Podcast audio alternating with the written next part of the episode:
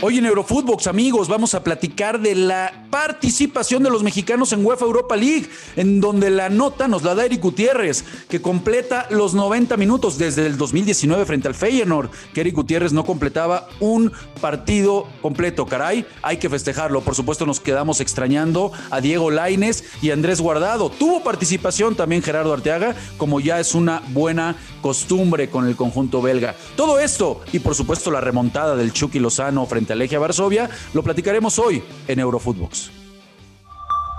Esto es Eurofootbox, un podcast exclusivo de Footbox. Hola amigos, ¿cómo están? ¿Cómo les va? Qué placer saludarlos, volvernos a encontrar en un episodio más de Eurofootbox. Y el día de hoy con una jornada bastante buena en cuanto a Europa League, Conference League. Ya veníamos de días en los que se había jugado la Champions martes y miércoles y hoy con pues con bastante actividad acerca de los mexicanos. Y es ahí en donde vamos a platicar el día de hoy, eh, amigos, porque primero que nada me parece que hay que resaltar el hecho de que Eric Gutiérrez tenga actividad. La realidad es que de al mediocampista mexicano le ha costado muchísimo trabajo el poder hacerse de un lugar en el PSV Eindhoven. Han sido muy pocas las oportunidades y hoy en un partido sumamente bravo que tenían en Europa League con una visita al Principado de Mónaco, bueno, pues Eric Gutiérrez finalmente va de inicio juega los 90 minutos y el agregado participa en todo el, partido. Y esto, bueno, pues esta es una buena, es una buena señal, sobre todo para el propio mexicano y para el Tata Martino, que sabemos y lo ha, demostrado en diferentes ocasiones, que es de todo su agrado este mediocampista mexicano. Ojalá y siga pues en esa tónica, porque el dato es duro, pero Eric Gutiérrez no jugaba un partido completo desde el 2019 que le tocó enfrentar al Feyenoord. Entonces sí, sabemos que si no hay actividad, pues de poco te va a servir y por supuesto no vas a poder terminar por pesar en la selección nacional. Entonces, me parece que hoy, hoy es un día importante para Eric Gutiérrez. Ojalá y pueda seguir ganando minutos en esta escuadra holandesa. Así como también lo fue para Irving Lozano. Sabemos que el equipo del Nápoles es un equipo que está pues hoy está soñando con ese liderato que tiene en el calcio, están haciendo muy bien las cosas en la competencia eh, local en Italia.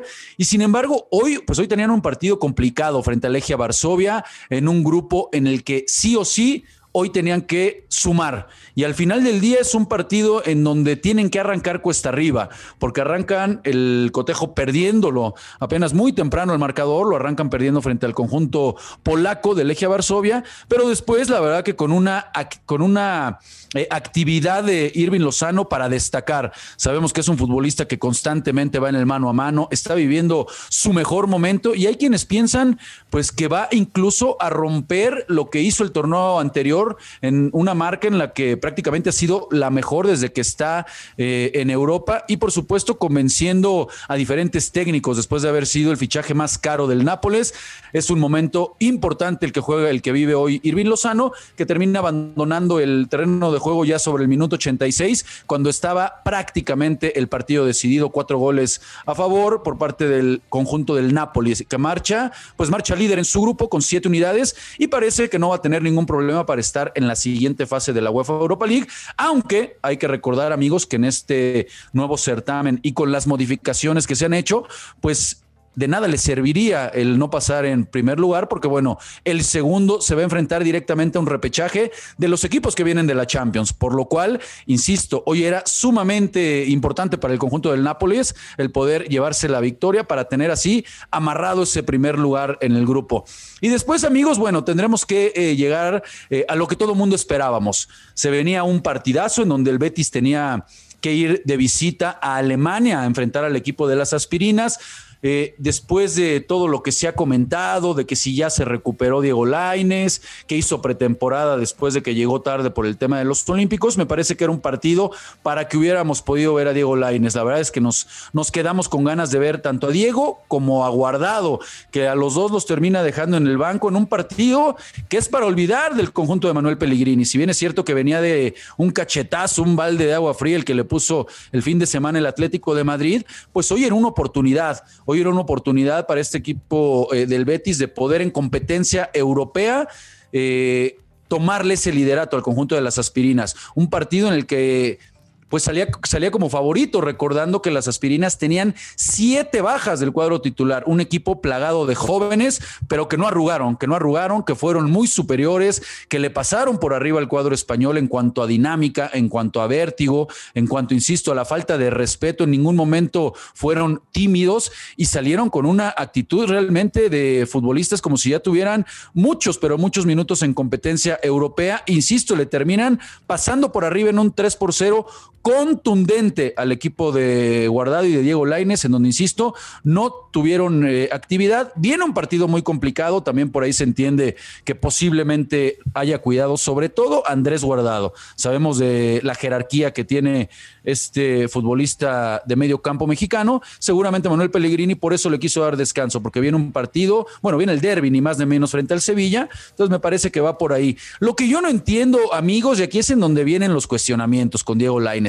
Sabemos que es un futbolista diferente, que tiene muchísimas condiciones, pero pareciera que el día de hoy, pues Pellegrini lo quiere más en el micrófono, amigos. Me parece que esa es la cuestión, porque cada que puede se expresa perfectamente bien de Laines, dice que es el futuro, incluso el recambio de este conjunto eh, del Betis, pero no viene con secundado con los minutos que le den el terreno de juego. Hoy, insisto, era un partido cantado porque ni Rubiales, ni siquiera el eterno Joaquín, que eran los dos futbolistas encargados de dar profundidad por la banda, pesaron. Realmente fue un partido de noche para estos dos, ideal para que pudiera entrar eh, Diego Laines, pero bueno, nos quedamos con ganas realmente de poder eh, ver al, mexicano. Ojalá y de a poco empiece a sumar minutos. Y bueno, aquí es en donde realmente, amigos, yo me quedaría con una reflexión.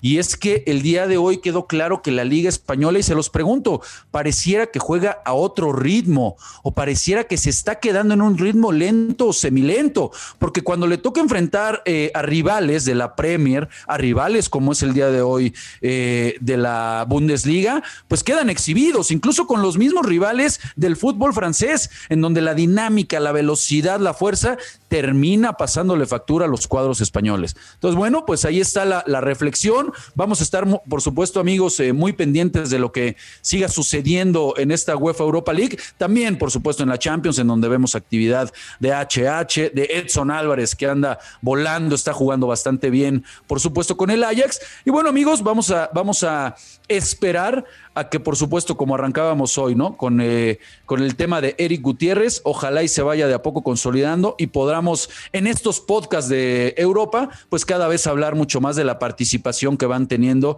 los futbolistas nacidos en México. Es así, amigos, como hemos llegado a un eh, episodio más recapitulando lo mejor de este jueves intenso de fútbol, tanto en Europa como en Conference League. Yo les agradezco, por supuesto, que como siempre me hayan acompañado en un episodio más de Eurofootbox. Recuerden que nos pueden seguir en la plataforma eh, digital favorita. Nos vemos aquí, nos escuchamos de lunes a viernes, banda. Les mandamos un fuerte abrazo.